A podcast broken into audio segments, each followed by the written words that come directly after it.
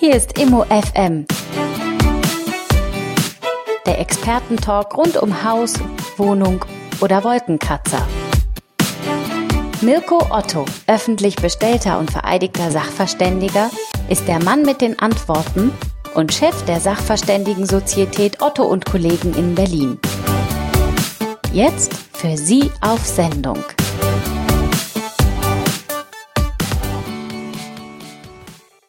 Emo FM ist an, wie immer nur echt und komplett mit Mirko Otto aus Berlin. Hallo Mirko. Hallo. Hallo.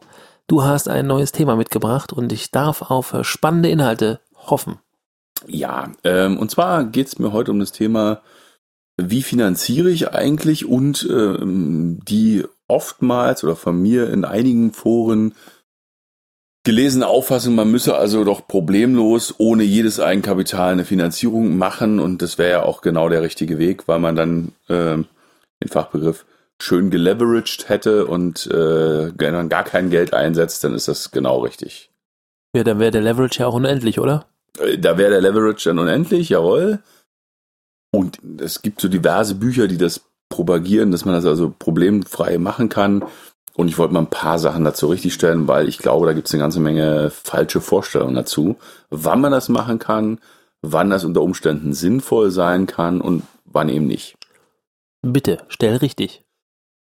Wenn eine Bank eine Immobilie beleiht und mir, lassen wir uns einfach mal überlegen, es wäre jetzt eine Wohnung für 100.000 Euro und da kosten die Nebenkosten 15 Prozent, also Gesamtkosten von 115.000 Euro hat, dann hat die Bank einen bestimmten Anteil, den sie tatsächlich auf die Immobilie abstellt. Das könnte irgendein Betrag zwischen 60.000 und sagen wir mal 80, allerhöchstens 90.000 Euro sein.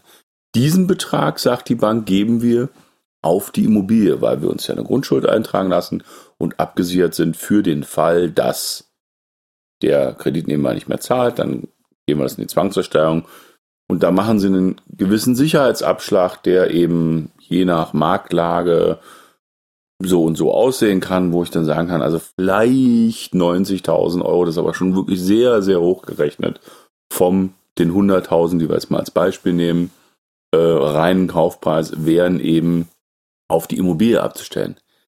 Es ist nicht gesagt, dass ich nicht die 115.000 Euro auch als Kredit kriegen würde. Aber hier muss man ganz klar sagen, dann gibt es die restlichen Beträge, die über den 80 oder 90.000 Euro liegen, die gibt es auf mich als Person. Also, ich gebe der Bank meine Gehaltsbescheinigung oder meine Einkommensnachweise hin, hab den Job schon seit zehn Jahren oder bin Beamter noch besser, dann sagt die Bank natürlich, alles klar, der hat auch eine persönliche Bonität, wenn der jetzt heute käme und sagt, er möchte 20.000 Euro einfach so als Darlehen haben, würde er sie eben auch kriegen.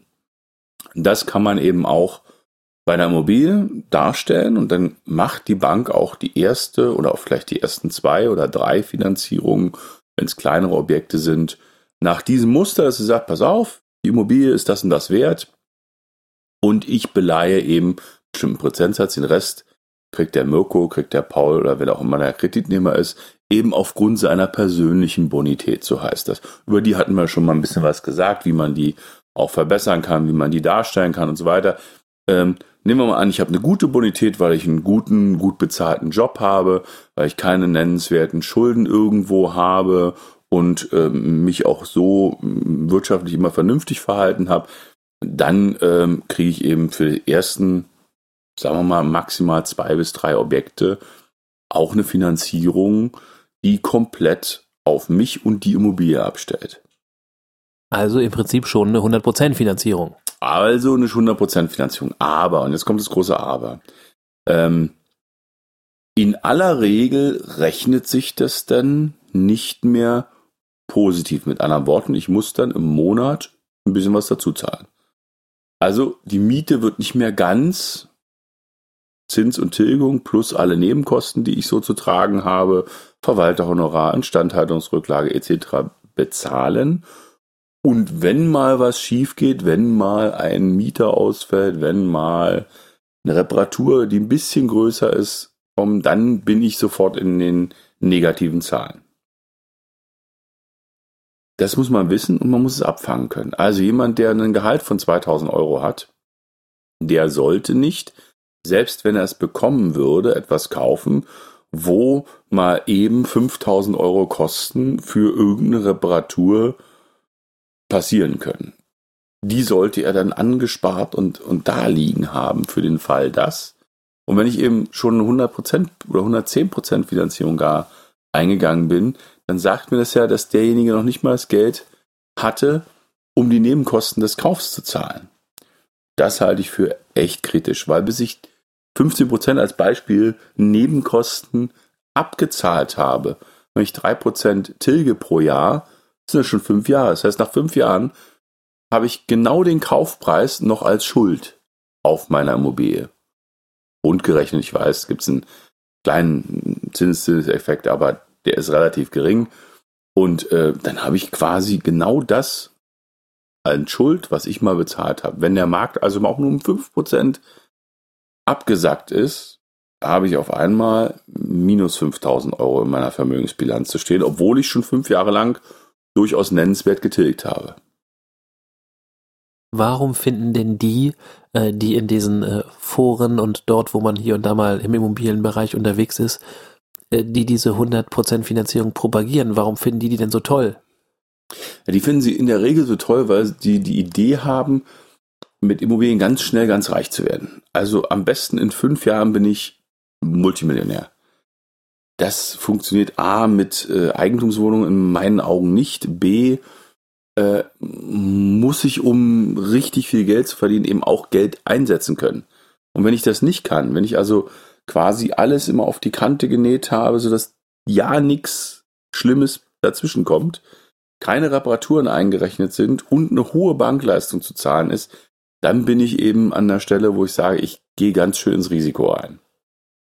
Und mir ist nicht klar, ob die Leute das wirklich so realisiert haben, weil es wird manchmal in Büchern propagiert, dass das eben möglich ist, dass man, um mal ein Beispiel zu sagen, der Alex Fischer, ähm, der sagt, jawohl, ich kaufe das und ich gebe da mal einen Fonds hin als Sicherheit für 10% und wenn ich die abgezahlt habe, dann kriege ich die Sicherheit wieder frei, habe aber insgesamt eine 100% Finanzierung nur der Teil mit den Sicherheiten, der wird dann gern vergessen.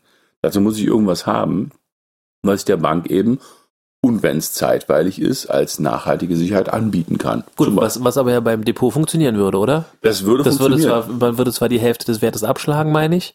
Aber, Zum Beispiel, ja. ja.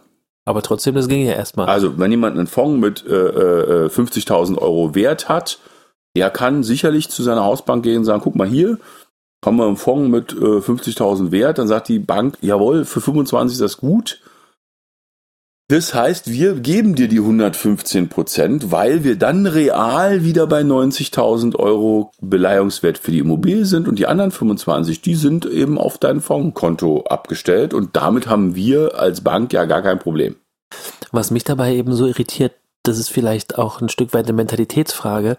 Äh, ich habe ja vor 20 Jahren die Bank verlassen, arbeitsmäßig, ähm, aber ja schon noch die üblichen Verfahren mitgekriegt, wie man äh, Kredite rausreicht. Und ehrlich gesagt hieß es da immer, und das war jetzt nicht bloß ähm, Feigenblatt und so hätten wir es gerne, sondern das wurde auch so praktiziert, hör mal zu, ähm, da muss eben ein Geschäftsmodell hinter sein. Das heißt, jemand möchte was vermieten, der hat irgendwas Attraktives, ähm, der verdient selber Geld weil alles andere mit das Haus ist ja so und so viel wert. Und selbst auch, was du sagst mit dem Fonds, da hat man uns noch beigebracht, und das finde ich schön und richtig, ja, Freunde, das ist halt Pfandleihe, sowas, ne? Das ist nicht Kreditgeschäft. Kreditgeschäft ist, da ist ein Vorhaben und ich gehe davon aus, dass die Person, die den Kredit will, macht, dass, dass sich das rechnet. Sei es durch Vermietung, sei es durch seine Arbeit, was auch immer.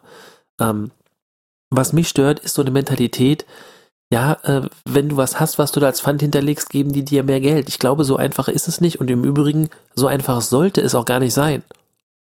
Das ist richtig, genau. Gute, gute Beschreibung. Der Begriff Pfandleihe passt dann da. Ähm, und ja, und, und der Begriff Kredit passt halt eben wirklich nicht. Das finde ich schon wichtig. Da werde ich jetzt wortklauberisch. Ja, äh, aber es ist schon richtig. Also, mein, das Geschäftsmodell ob sich das dann eben rechnet bei so einer hohen, bei so einem hohen ähm, äh, Bedarf an Finanzierung, darf eben bezweifelt werden. Und ich glaube, dass sich viele Leute da eher reich rechnen, künstlich reich rechnen. Ja, was aber eben auch damit zu tun hat, weil man doch eben, also wir können uns ja gerne als konservativ outen. Würdest du sagen, man braucht eben EK Punkt aus? Jein. Ähm, wenn ein Investor, wie das ein Alex Fischer natürlich als Beispiel heute ohne jede Frage für jede Bank, mit der der zu tun hat, ist, der ist ein geschäftserfahrener Investor, hat schon so und so viele zig Objekte gehabt. Die Bank hat gesehen, der hat die Objekte besser gemacht und die sind heute mehr wert, als sie beim Ankauf waren, wann immer das war. Dann ist nachvollziehbar, dass so jemand eigentlich kein Eigenkapital braucht. Ich habe es meinen Banken immer so versucht nahezubringen ähm, und das halte ich tatsächlich für, für richtig. Jemand wie ich, der über auch eine gewisse Erfahrung im Immobilienbereich verfügt äh, und der bewiesen hat, dass er Objekte in verschiedenen Arten managen kann, da ist es eigentlich nicht riskant, wenn der mit einer persönlichen Haftung sagt, ich kaufe dieses Objekt, gib mir mal 100 oder 110 Prozent, weil ich weiß, was ich tue. Ähm, der Zahnarzt aus München, der in Berlin ein Mietshaus kauft und denkt, die Verwaltung wird's schon richten, der ist in meinen Augen ein höheres Risiko. Fast schon egal, wie viel Kredit oder Eigenkapital er dann, äh, welche Aufteilung hat, wie viel Kredit er braucht, wie viel Eigenkapital er mitbringt, weil er nicht weiß, was er tut. Das heißt, macht euch klar, wie so ein Geschäft läuft, lernt es, dann seid ihr auch ein geringes Risiko für die Bank. Auch wenn die Bank das am Ende nicht eins zu eins so würdigt. Also auch bei mir sagt man immer wieder, Herr Otto, alles schön, aber äh, Eigenkapital müssen Sie mitbringen. Bei der Größe der Objekte, die ich eben kaufe, ähm, auch nachvollziehbar. Kleiner Realitätsabgleich. Wenn dieser besagte Arzt äh, dann dieses Haus kaufen will, mhm. ähm, wird der denn dann in jedem Fall die Kohle kriegen, um das zu machen, oder kann der auch tatsächlich deiner Meinung nach eine Ablehnung bekommen? Das ist jetzt Teil Bauchgefühl, aber Teil halt auch Philosophie. Weil das ist ja der Witz. Da könnte man eben sagen, okay, der hat eigentlich keine Ahnung. So, der hat bloß das Haus selber, der hat vielleicht noch zwei andere Häuser oder eben viel Geld. Und letzten Endes findet man dann bei irgendeiner Bank, und ich sage absichtlich, oder Sparkasse, jemanden, der sich halt auf diese Pfandleihe einlässt und sagt, ja, ist ja egal, wir riskieren ja nichts, wir kriegen die Kohle eh wieder. Ob der damit vom Baum fällt oder nicht, kann uns halt wurscht sein. Äh, wo unterschreibe ich jetzt? Oder? Äh, das, das, das ist jetzt wirklich Vorurteil meinerseits. Also du hast da die Erfahrung, ich, ich stelle mir das so vor. Äh, stellst du dir absolut richtig vor. Das ist genau die Betrachtungsweise, die manche Banken, wenn sie eben nicht so ganz verantwortlich handeln, äh, ähm, haben. Ich kenne auch Banken, die auch Ärzten mit erheblichen Eigenkapital und erheblichen äh, Einkommen Kredite abgelehnt haben in der Größenordnung, die die äh, machen wollten äh, mit der Begründung, dass das Geschäftsmodell eben nicht nachhaltig nachvollziehbar ist. Und die dann eben genau darauf abgestellt haben, hat der denn schon mal bewiesen, dass er das dann kann? Ich meine, es ist ja nicht so, dass ein Arzt nicht prinzipiell auch ein guter Immobilieninvestor sein könnte. Ich kenne einige Ärzte, die sind durchaus gute Immobilieninvestoren, aber es ist nicht die Mehrzahl. Und der Arzt oder der Zahnarzt, die sind dann eher ein Synonym für Leute mit einem hohen Einkommen, die typischerweise solche Arten von Immobilien gerne mal kaufen. Teilweise auch aus steuerlichen Motiv Motiven gemacht. Lange her, Stichwort Sonder-AFA oder in heutigen Zeiten Denkmalschutz-AFA. Dann wird eben irgendwas gekauft, um Steuern zu sparen oder weil man Geld anlegen will. Aber man hat nicht unbedingt die Ahnung, was da an Geschäft in der Immobilie abläuft, was man da wirklich tun muss, wo solche Sachen wie Verbesserungspotenziale einer Immobilie liegen. Eben. Und deswegen finde ich es eigentlich auch wichtig oder, oder wünschenswert, dass Banken da, da ethisch korrekt vorgehen. Weil wenn eben die Antwort ist, ja, warum wollen Sie 800.000 haben? Ja, ich will das Haus kaufen, weil ich zahle zu viel Steuern, äh, jedes Jahr so und so viel, Zehntausende, äh, das ärgert mich, will es anders machen. Das ist halt keine kompetente Antwort finde ich. Das ist halt einfach, ja, es passt dir halt nicht, aber nur weil du das jetzt mit Gewalt irgendwie Steuern sparen willst, ähm, kann man dir nicht eine Aufgabe geben, wo es keine Anzeichen gibt, dass du das kannst, auch wenn ich weiß, du wirst die Kohle zurückbekommen. Da, da wäre es halt schön, jetzt äh, äh, gibt es ein Mini-Shitstürmchen vielleicht, aber gerne. Ähm, da, da finde ich, sollten Banken auch ihre Kunden vor sich selbst beschützen. Was sie bei den Dispos auch tun sollten, das ist ein ganz anderes Thema. Das stimmt, das wäre vernünftig, aber die Erfahrung zeigt, dass oftmals eben Leute ohne Ahnung ähm, durchaus erhebliche äh, Geldmittel zur Verfügung gestellt bekommen, immer dann, wenn sie eben auch ein bisschen Eigenkapital haben oder der Banker sagt, der, der hat jetzt seit 10, 15 Jahren das Einkommen von X und dass der die 800.000, die könnte der quasi auch blanko als Kredit haben, um jetzt mal beim Arzt zu bleiben. Das wird der auch schaffen. Das kriegen wir immer wieder aus ihm rausgepresst. Klar, eben, die Bank stellt sich halt risikolos und der kann es dann halt eben auch wurscht sein, ob es klappt oder nicht. Ja, also lasst euch nicht von vermeintlichen hm, Experten erzählen, dass eine 110% Finanzierung eigentlich ein Muss ist und dass alles andere ja gar nicht denkbar ist. Ich halte das für zumindest fragwürdig. Schätzt eure eigene finanzielle und Leistungsfähigkeit ein und überlegt, wie wäre das, wenn ich jetzt eine Gasetagenheizung für 4000 Euro neu machen müsste? Kann ich das? habe ich so viel Rücklagen, dass ich sagen kann, ja, kein Problem.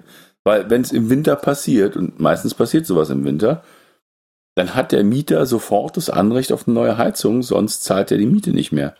Und ich gehe unter Umständen unter mit meinem Objekt, weil ich eine unbeheizte Wohnung habe, wo der Mieter zu 100% Mietminderung berechtigt ist und wo er sagen kann, ja, pass auf, ich zahle es erstmal und äh, hole mir das Geld dann die nächsten äh, sechs, sieben Monate zurück, indem ich die Miete nicht mehr zahle und verrechne, kann ich mir das leisten? Oder wenn der zwei Monate die Miete nicht zahlt, bin ich schon pleite? Oder wie sieht es aus? Ich denke, das ist ja einfach. Wir wissen natürlich nicht, wie es euch Hörern geht, wäre interessant zu wissen, aber äh, Mirko und mir passiert es halt, dass äh, wenn man auf Facebook unterwegs ist, in so diesen, ich sag mal einfach Immobiliendunstkreisen, da gibt's halt so ein paar Namen, die immer wieder auftauchen da gibt's den durchaus geschätzten, das meine ich völlig ironiefrei, ähm, Alex Fischer aus Düsseldorf, der ähm, super Inhalte anbietet. Da gibt's auch einen Investment Punk, wo man auch auf YouTube interessante Vorträge findet.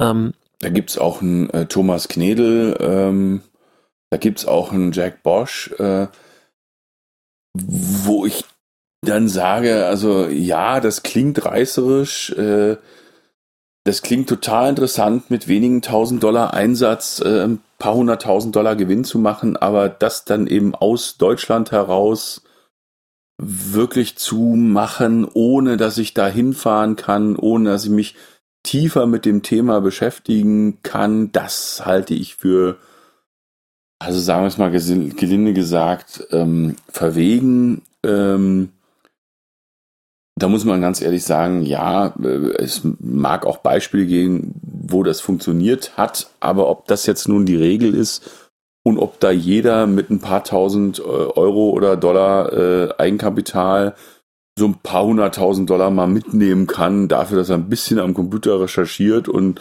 ein paar Taxlines in den USA aufkauft, also, also da hätte ich meine Zweifel.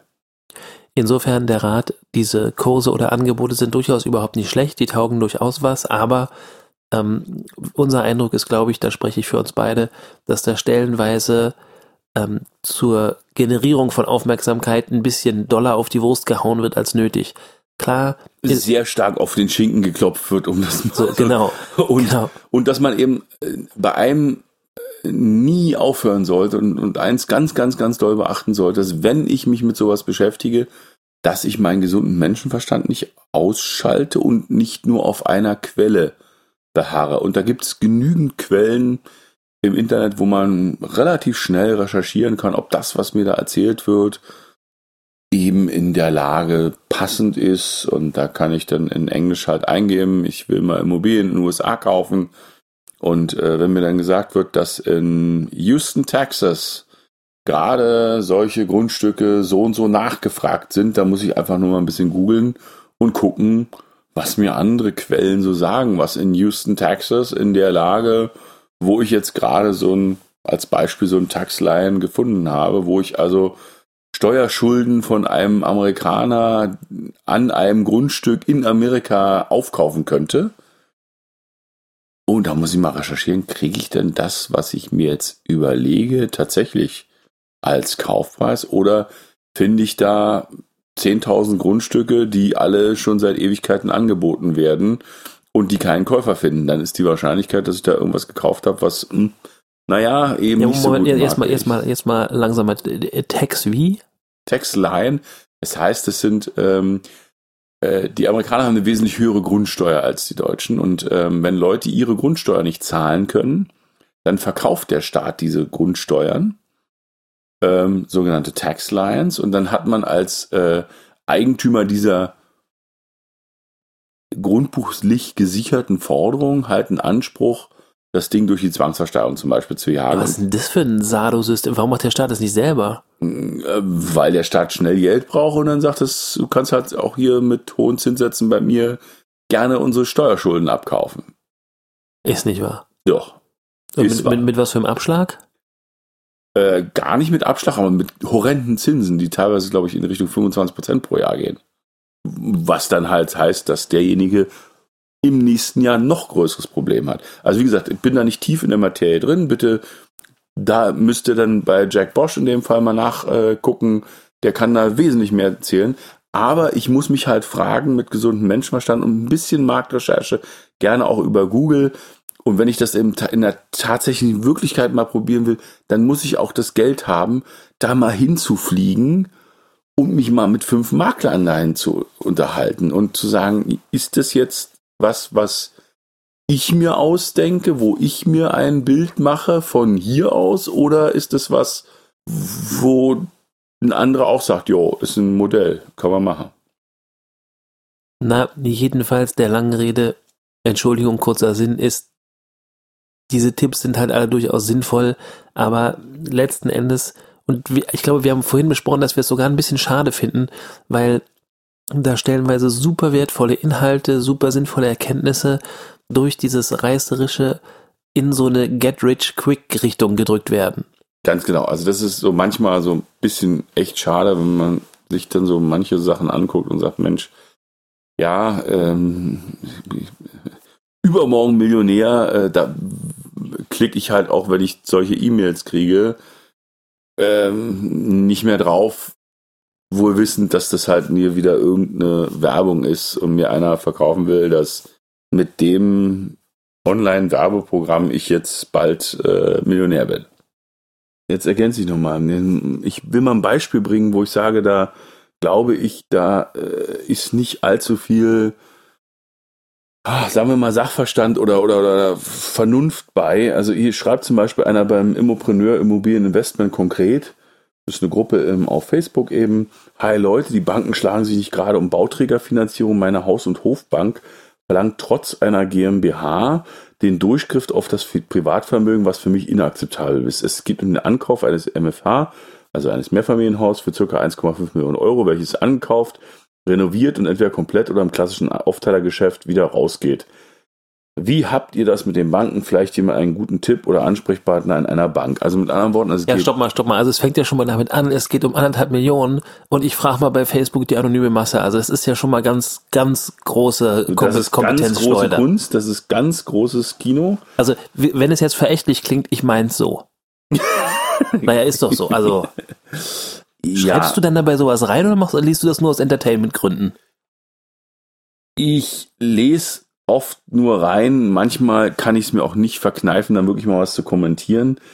Ähm, Aber du hast ja auch einen Ruf, der muss ja auch immer aufpassen. Ja, ich, ähm, ich vergreife mich da manchmal im Ton, also das muss ich ehrlich zugeben, weil das, das, das klingt für mich so, also hier steht nicht in dem Artikel, pass auf, es geht um anderthalb Millionen Euro und ich bringe jetzt mal 500.000 Euro mit und die Nebenkosten und die Bank soll mir eine Million geben und die will jetzt trotzdem Privathaftung.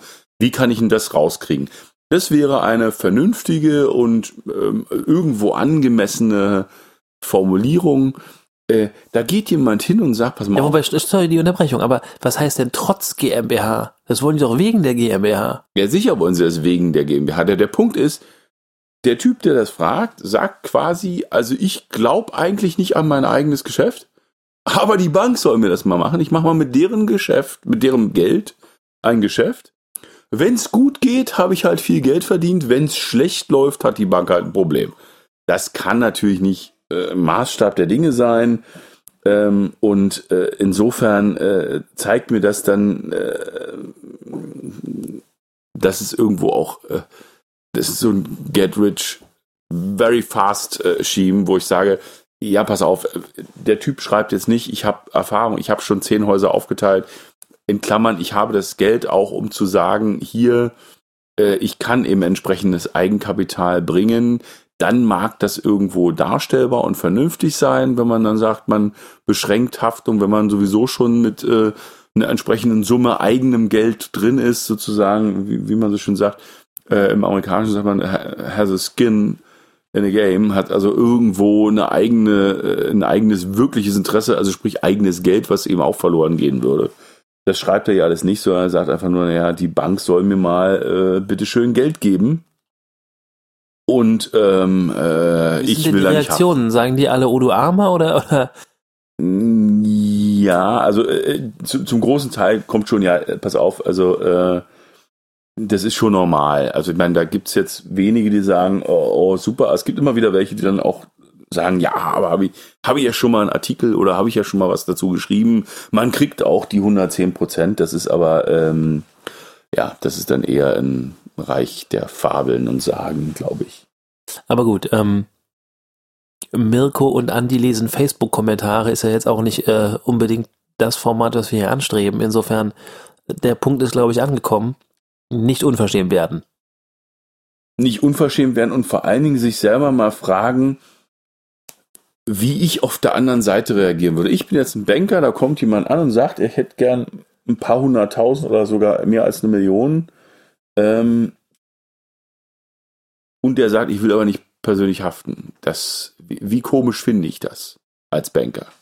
Ich habe nichts davon, wenn es bei dem positiv läuft. Ich kriege ja nur meinen Zins und mein Geld zurück. Ja, aber wenn es negativ läuft, bleibe ich auf die Kosten sitzen. Das kann es ja nicht sein.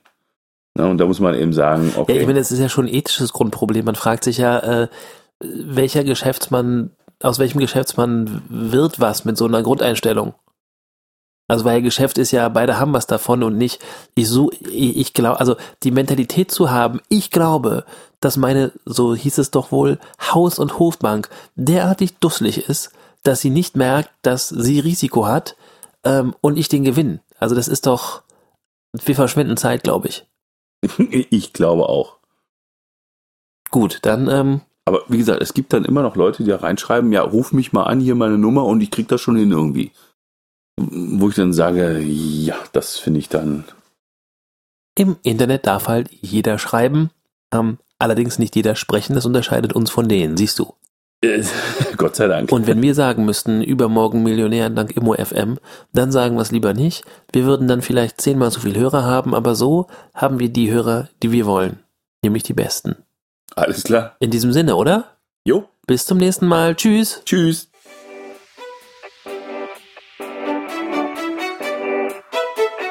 Immo FM